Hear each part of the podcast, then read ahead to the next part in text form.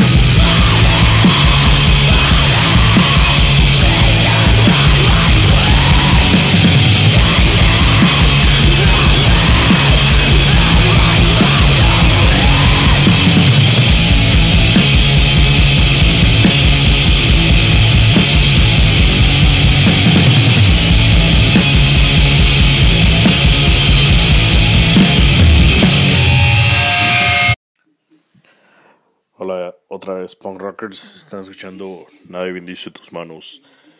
Seguramente si son de Samara que ama la estética de, ya saben, pasamontañas, cuchillos, cuestiones así, están disfrutando lo que va hasta ahora, o eso espero. Este, nada, el primero sonó Yehena o también distinguida como The Infamous Gehenna.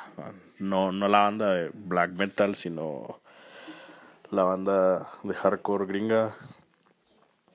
Que pues al final, o sea, me lleva bastante porque de todas formas la, la, la influencia es bastante black metal, o sea, como se dieron cuenta. Bandón, la verdad. Y eh, lo que sonó que se llama Amphetamine Psychosis es, del, es parte del split con Integrity que salió hace, hace unos cuantos años ya y con Holy Terror Records. ¿Qué más? Eh, luego de eso, Tempers. Va, Tempers es un dúo de Nueva York. Eh, Súper interesante. Este, este es parte del disco Services que salió en 2015. Y este disco salió con esta mara de Off Numb with the Golf o algo así. No sé, no se le mucha, pero eh, es el label de, de Berlín que se ocupa bastante de, de ese cold wave, ese techno pesado. Y pues ahí también tiene Mara como Codex Empire, Bell of Light, que por cierto ahí metí algo de Girl of Light hoy. Más adelante lo van a escuchar. Told Man sonó después. Eh, esta es una mara de Estados Unidos que pasaron a autodenominar, pues, o sea, su estilo lo, lo denominan eh, Serial Killer Rock o algo así. Este, que también ya no existen, por cierto. Y al final, lo último, lo último. Ah, no, perdón, se me olvidaba. Este también sonó el Mestis. Una banda súper misteriosa. O sea, Samara. O sea, no, no, no, sé, no se sabe mucho de ellos. Y de hecho, este tape del que es, de, de, la canción que oyeron es. Todas las canciones son un title. Solo el tape se llama como número 2, así en romanos y ya. Y según yo entiendo, es Mara que también creo que uno de ellos era de The Blockade. Y luego, pues, se sabe poco de esa Mara, pero de esos tapes que que solo se, se, se, nota lo, lo, visceral de ellos por la, la calidad mal lograda y que le da pues esa atmósfera súper salvaje, qué sé yo. Y al final, este Skull Clamp es punk rock, black metal infused, Otra banda bien misteriosa, la verdad, que solo sacaron un demo y ya no, ya no escuché nada más de ellos. Ya no sé en qué pararon o qué, pero el demo salió hace como dos años. Hasta ahí vamos ahora. Entonces, continuemos escuchando música que los haga sentir como llenas, hartándose la cabeza de una cebra.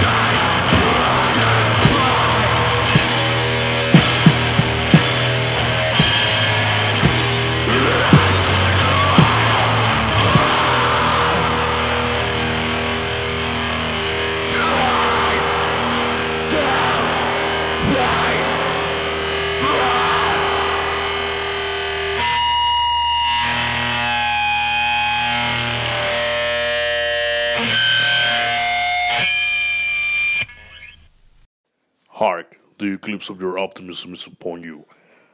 Of your hopeful ambitions and good fortune, say goodbye. Admit the mysterious Hickson as the embodiment of bitter isolation, suffocating your doom, fruitless existence. It is only through this admittance of total nihilistic and hopelessness that record collecting appears as essentially crucial as this. Do not despair. While you hear suffering, let it possess your soul. Scathing, obscure, and violent art. Eso tiene que ser de verdad de mis descripciones favoritas de un disco. Es del self-title de Hexan que salió si no salen ya en Youth Attack Records. Esta, este disco salió con 120 copias. Eh, nada más de, de viniles de 12 pulgadas. Y como todo lo de esquera, una vez se fue sold out, se ve para siempre. Va. En fin, lástima que, que tarde a, esa venta. Si no, tendría una copia seguramente. O no, pero bueno.